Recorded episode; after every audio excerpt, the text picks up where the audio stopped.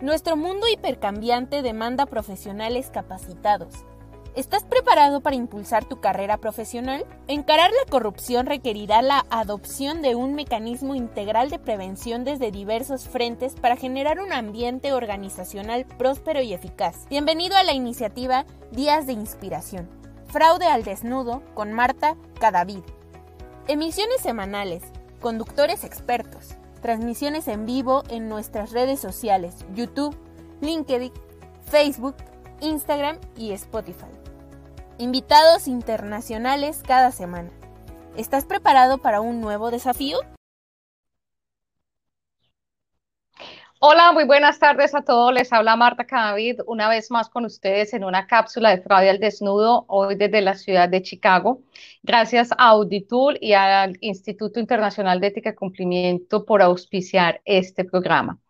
Es un placer estar con ustedes y en el día de hoy les quiero comentar acerca de un artículo fabuloso que les voy a dejar unas notas acá en, en la página de Facebook pero también los invito a que lo busquen en LinkedIn y de hecho si no tienen todavía ustedes su perfil profesional allí, los invito a que también lo creen porque hay personas que se dedican a eh, crear diferentes artículos académicos, no académicos, a crear material que es valiosísimo y saben que es lo mejor, no cuesta, no cuesta un solo centavo.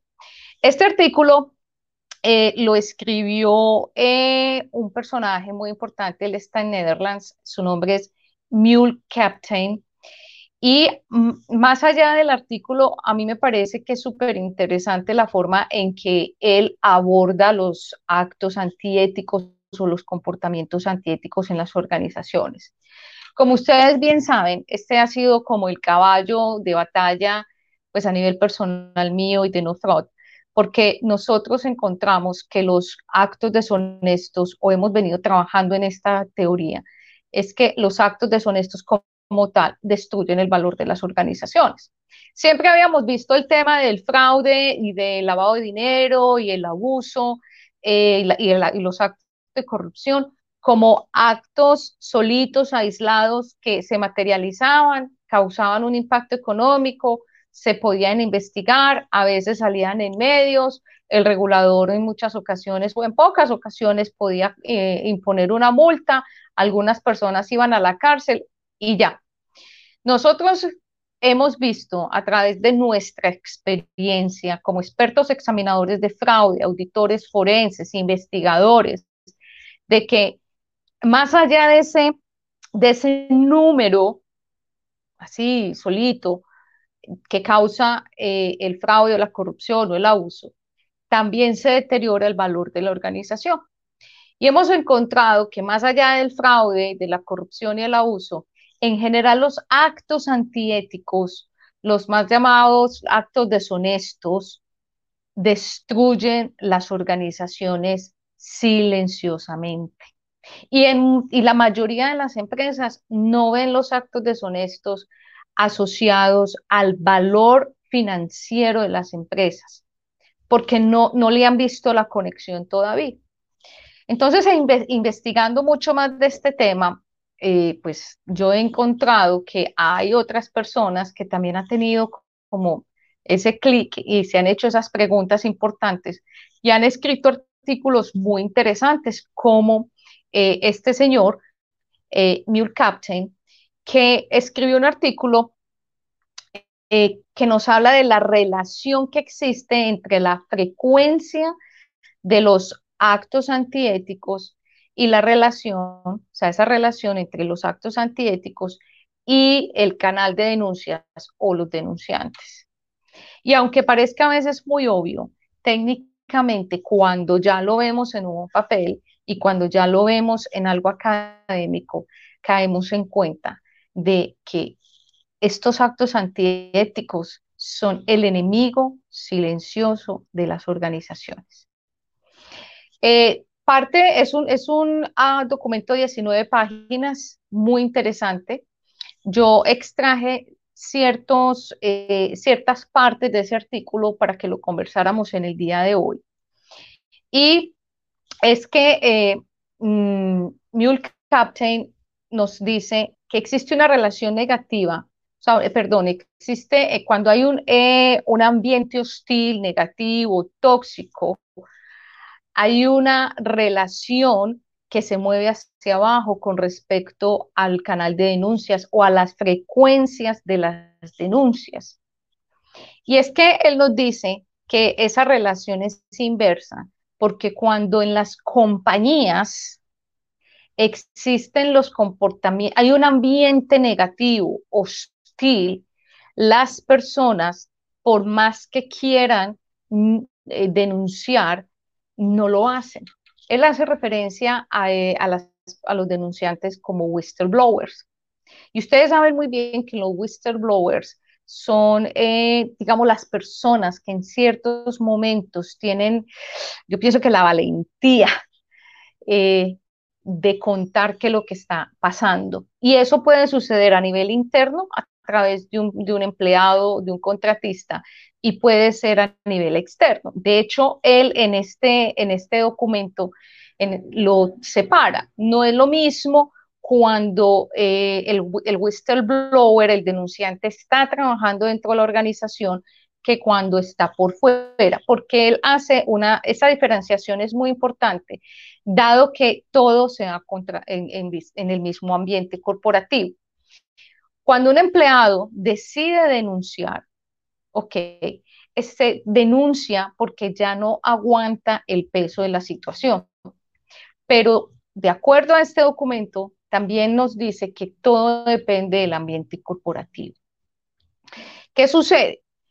Cuando hay ambientes corporativos muy tensos, o sea, que están, están encapsulados y viven una toxicidad todos los días, las personas se acostumbran a esa toxicidad y ven ese comportamiento de no honesto como normal.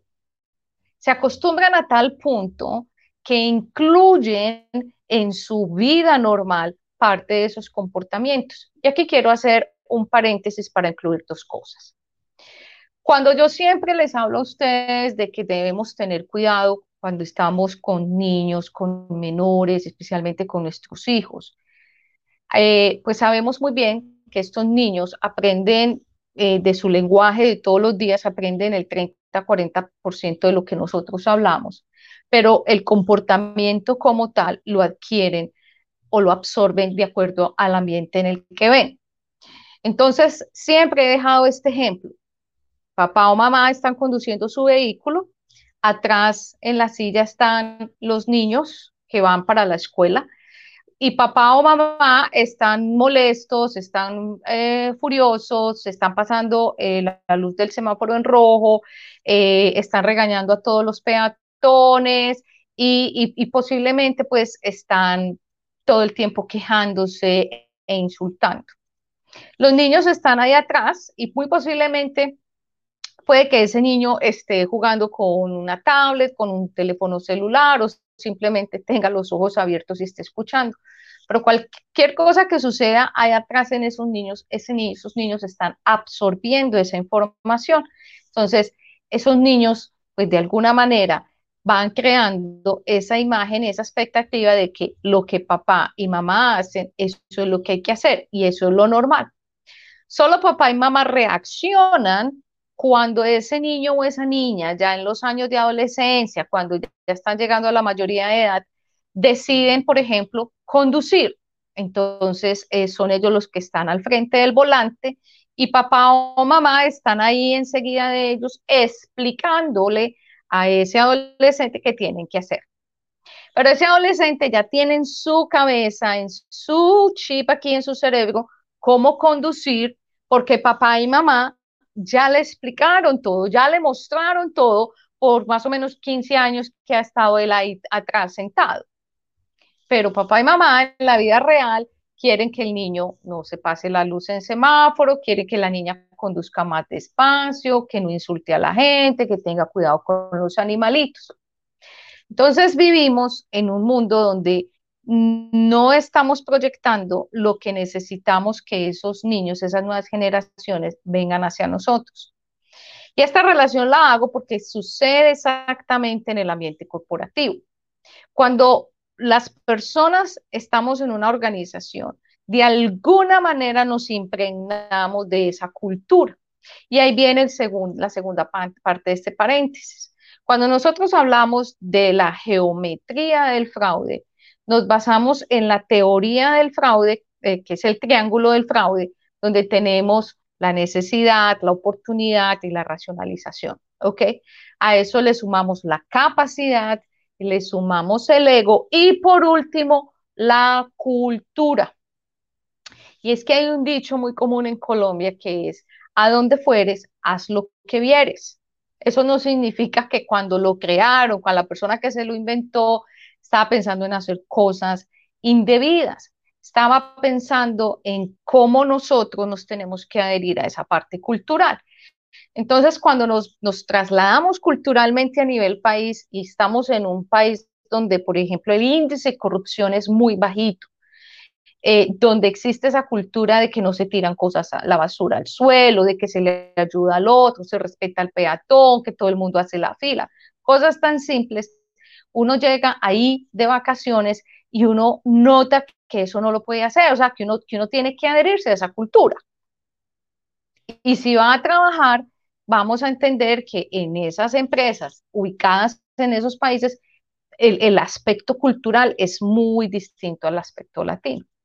Y si por el contrario nos vamos, por ejemplo, para un país con un índice de corrupción altísimo, donde pues eh, existe un abuso del gobierno, donde las empresas no respetan los derechos humanos, ya estamos hablando con la, por ejemplo, con temas de esclavitud laboral, pues ahí la cultura va a ser muy distinta porque todo el mundo hace lo que quiere, no se respetan las normas, el gobierno simplemente es un, es, un cartel de paisaje. Entonces también ahí el ser humano, las personas dicen, bueno, pues aquí rompe la norma como que pues no tiene tanto impacto, pues me voy como relajando. Y ahí es donde viene la, eh, la, la gimnasia ética. Y es que dependiendo de donde yo estoy, yo me comporto. ¿Ok? Entonces, eh, Mule Captain hace un estudio con este documento, hace un estudio de 3.500 personas y les hace las preguntas relacionadas con ese ambiente corporativo y la relación directa con denunciar, porque es muy importante, no es solamente el ambiente bueno, el, el saludable, donde todo el mundo es feliz, o el que es al contrario, donde todo el mundo está enfermo emocionalmente, es tóxico, hostil, hay abuso, hay acoso, sino que él dice que cuando en una compañía, o sea, el, estudio demuestra que cuando en una compañía hay eh, un ambiente hostil, las personas no denuncian o denuncian muy poco, porque se acostumbran al daño, se acostumbran a esa política, se acostumbran a ese ambiente. Entonces, ven algo que es normativo, lo ven como que no sirve. O sea, ¿para qué lo vamos a usar si aquí todo el mundo roba, si aquí todo el mundo es corrupto? ¿Para qué vamos a denunciar si eso es normal? Si lo que pasa aquí es prácticamente lo que todo el mundo hace. Y, incluso en las casas, muchas veces cuando nosotros hablamos con nuestros hijos, siempre generalizamos o generalizan. Es que todo el mundo lo hace. No, no todo el mundo lo hace. Eso es lo que usted conoce, que todo el mundo lo hace.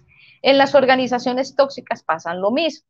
Entonces el problema radica es que cuando nosotros interiormente queremos motivar a las personas a que denuncien, a que usen los canales de denuncia, de denunciantes, las personas no lo hacen porque no lo ven necesario, porque saben que eso ya está impregnado en la cultura corporativa de tal manera que es perder físicamente el tiempo.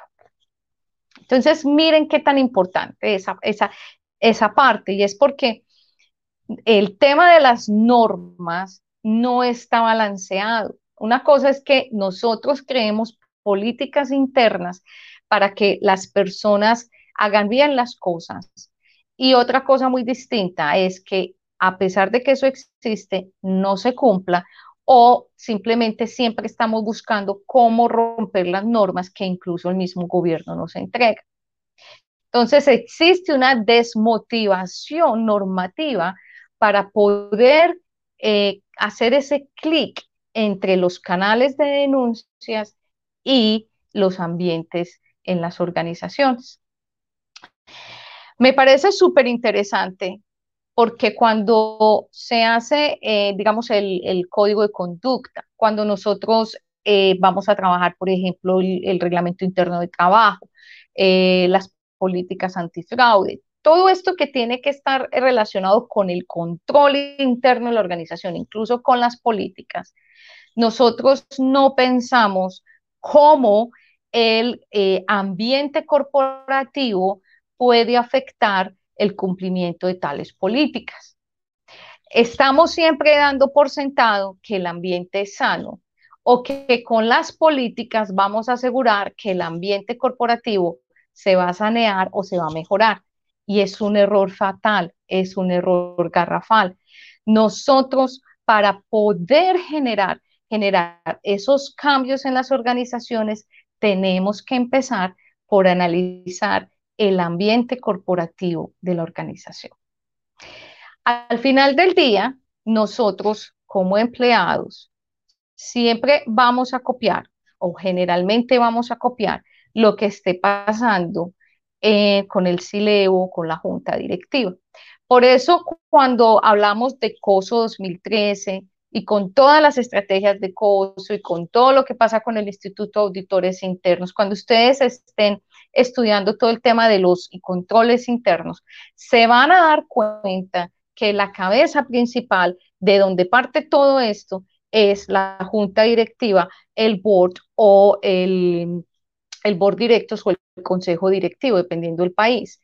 Y si ese board no está alineado, no manda el mensaje correcto, todo lo que se va derivando de ahí, pues se va derivando de mala manera se va distorsionando.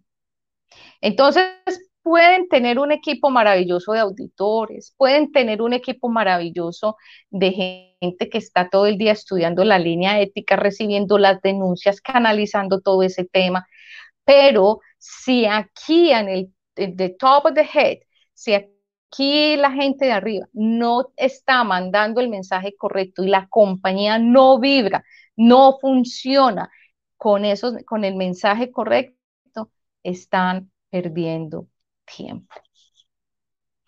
Entonces, este artículo, que es pues, un estudio muy interesante, nos habla del whistleblower interno y el whistleblower externo.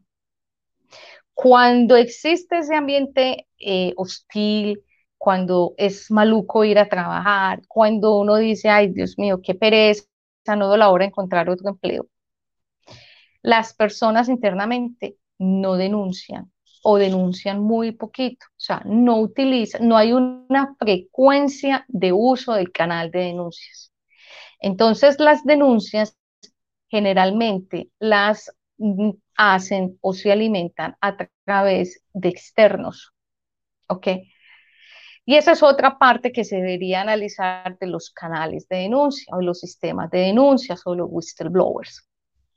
Y es que cuando nosotros vemos que es que la mayoría de las denuncias están viniendo de externos, clientes, proveedores, usuarios, gente a pie, ciudadanos en general, significa que el sistema interno no está funcionando adecuadamente, algo está sucediendo porque generalmente los trapitos sucios se lavan en casa. Debería haber un balance entre lo interno y lo externo, pero si está sucediendo que es más lo externo, los canales, las denuncias están llegando más de la gente de afuera. Esto es un indicador importantísimo de que hay problemas en la cultura. ¿Por qué dentro de la organización no se están, eh, digamos, atendiendo los casos, porque la gente no está denunciando, que si hay problemas de retaliación, si de pronto es que eh, el, fraude que se está cometiendo se ha extendido y tiene tentáculos muy fuertes en, varias áreas de la organización, pero sea lo que esté pasando, algo tiene que hacer en la empresa. porque lo que dice eh, este señor Mull Captain es no es normal. Tiene que existir un balance entre las denuncias internas y las denuncias externas. Em, ya para redondear la idea, él nos dice que en los, los canales, por mejor diseñados que estén, no van a ser eficientes, no van a tener eh, mucho éxito, eh, no va a haber una frecuencia de las denuncias si los ambientes laborales y la administración de la empresa no están, no se están mejorando o son demasiado tóxicos o son hostiles. Y lo que se puede hacer de manera urgente es primero arreglar la casa por dentro para implementar una medida que sí sea eficiente y que sobre todo invite a los whistleblowers a denunciar. Aparte porque cuando existe un ambiente tóxico, en muchas ocasiones el whistleblower se atreve, tiene toda la, entidad de hacerlo, pero nadie le presta atención, no se maneja correctamente, eh, se posponen las decisiones, no hay personal para investigar. Eh, vi, eh, en la empresa, digamos que viven en unas áreas grises donde hay actos de fraude que los llaman malas prácticas y esconden los actos de fraude con unos nombres eh, todos extraños, precisamente para que cuando eso ocurra, se vea como que eso no se debió haber hecho, pero eso va a mejorar los ingresos. eso, eso, eso es una práctica común, como nos ha pasado a nosotros. No, es que jinetear la caja es una práctica común, no, eso es fraude. No, no, eso no es fraude, es una práctica común en, en este tipo de empresas, en este tipo de industria. No, es fraude. Entonces, partiendo de ahí, si hay una persona que jinetea, se lleva el dinero, pues claro, ya cuando la persona va a denunciar que algo más grande está pasando, un fraude con un impacto financiero más fuerte, pues no, es que esa es la práctica de ese comercio. La práctica es jinetear el inventario, o la práctica es esconder parte del inventario, o peor, la práctica es no pagar impuestos correctamente, porque no es fraude, es una mala práctica. Entonces las personas que están en esas compañías se acostumbran, se acostumbran a ese tipo de cosas. Entonces, van a otra empresa y cuando en esa otra empresa encuentran que hay unas normas, que hay unas políticas claras, que es que no se, nadie se va a dejar tentar, hay cero tolerancia al fraude y a los actos antiéticos, pues esa persona dice, ah, no, qué trabajo tan aburrido, aquí todo lo investigan, aquí todo lo supervisan, es que aquí tienen controles para todo, aquí joden mucho. ¿Cierto que eso es muy común? ¿Cierto que eso lo encontramos en muchas partes? Una persona que todo el tiempo está quejándose por los controles. Claro, ya viene acostumbrada a que ha, practicado una gimnasia, eh, tiene una, una ética medio gimnástica muy flexible entonces se acomoda a ciertas situaciones y ya cuando la sacan de esa zona de confort dice, aquí joden mucho, qué pereza este trabajo, me la tienen montada. Cuando realmente es que viene de un ambiente corporativo hostil, grotesco, eh, fraudulento, antiético, donde se ha permitido de todo y pues ya viene con ciertas costumbres y pues entrar a una compañía con una ética ya muy distinta le va a costar. Y de hecho, en muchos países hay veces que dicen, si la persona viene de tal empresa, no, no se reciben eh, esas, esas hojas de vida. O si viene de tal parte, de, de ciertas partes, ciertas áreas del gobierno, no se admiten. Y sí, eso puede ser, eh, puede ser denigrante, pero es por la mala fama que se han creado en ciertos sectores, en ciertas compañías, donde han salido a la luz pública una cantidad de noticias, de actos antiéticos, pues que ya tienen sus investigaciones. Entonces es por eso que hoy eh, me parece que es importante, para resumirles, que tengan claro, antes de montar, diseñar, planificar, inventar un canal de denuncias y todo su sistema, porque aparte de que es costoso, eso significa mucho tiempo, tengan claro que si usted quiere que eso sea exitoso, mida muy bien su eh, ambiente corporativo. Y si usted tiene niveles de toxicidad ahí que le están jalonando todo el día, primero limpie la casa, lave los, los trapitos en la casa para empezar a usar un canal de denuncias. De lo contrario, no va a ser eficiente. Para terminar, eh, se me, me, acordé en este momento eh, un tema que salió la semana pasada con respecto a una multa a un joven de 25 años, un auditor de una Big Four. No me acuerdo todo el contexto de la noticia. Y es porque eh, esta persona estaba, era, auditor o estaba haciendo un trabajo, un engagement, un encargo en una compañía y hubo pues una sanción y él simplemente pues salió sancionado también porque pues perdió enfoque en su trabajo. La crítica eh, cuando vimos la noticia es muy clara y es ¿por qué enviar, eh, por qué enviar jóvenes que ya apenas salieron de la universidad, por qué enviarlos a campo a adquirir experiencia con eh, empresas que son complejas, son complicadas, que tienen de todo. Y no lo digamos porque es que estén cometiendo fraude o cualquier acto antiético, no. Solo que hay empresas que tienen, que tienen negocios globales o multinacionales, que tienen distintas áreas de producción, que tienen, están en distintas jurisdicciones. Si recordáramos esos factores eh, principales, los factores, los pilares de la administración del riesgo, que es la jurisdicción, la contraparte, el producto, el canal, el servicio y la actividad, nos daríamos cuenta que la combinación de esos factores puede ser una bomba de tiempo para muchas organizaciones o puede ser la matriz de riesgo más espectacular para administrar una empresa. Entonces, cuando en una organización eh, que es compleja, que estos factores de riesgo pues se van como extrapolando, que es que tiene, tiene negocios y maneja muchas eh, jurisdicciones, diferentes cosas, por favor, no mandar personas que apenas están aprendiendo y adquiriendo su experiencia.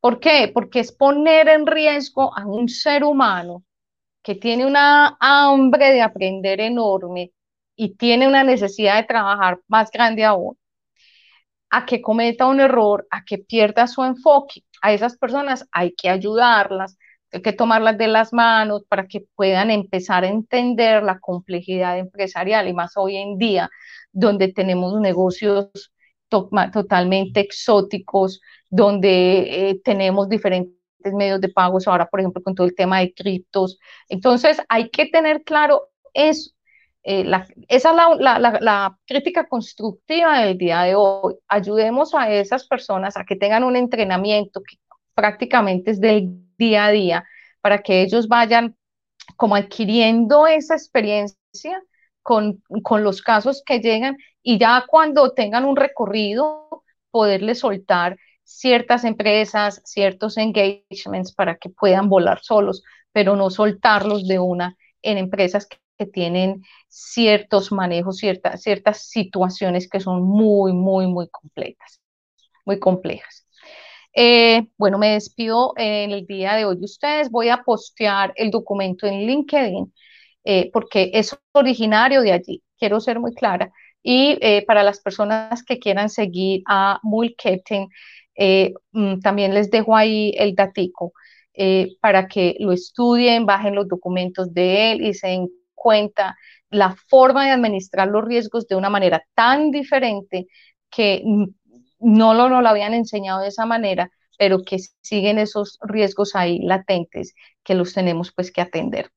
Eh, muchas gracias a todos. Eh, cualquier comentario se los estoy respondiendo eh, más tarde en Facebook y pues nos vemos la semana entrante. Recuerden compartir la información, alguien la está esperando. Y suscríbanse a nuestro canal en YouTube, por favor a la página en Facebook, en la fanpage, para que ustedes puedan recibir información actualizada y estar pues con todos estos temas que siempre les compartimos. Eh, nos vemos pronto. Hasta luego. Chao.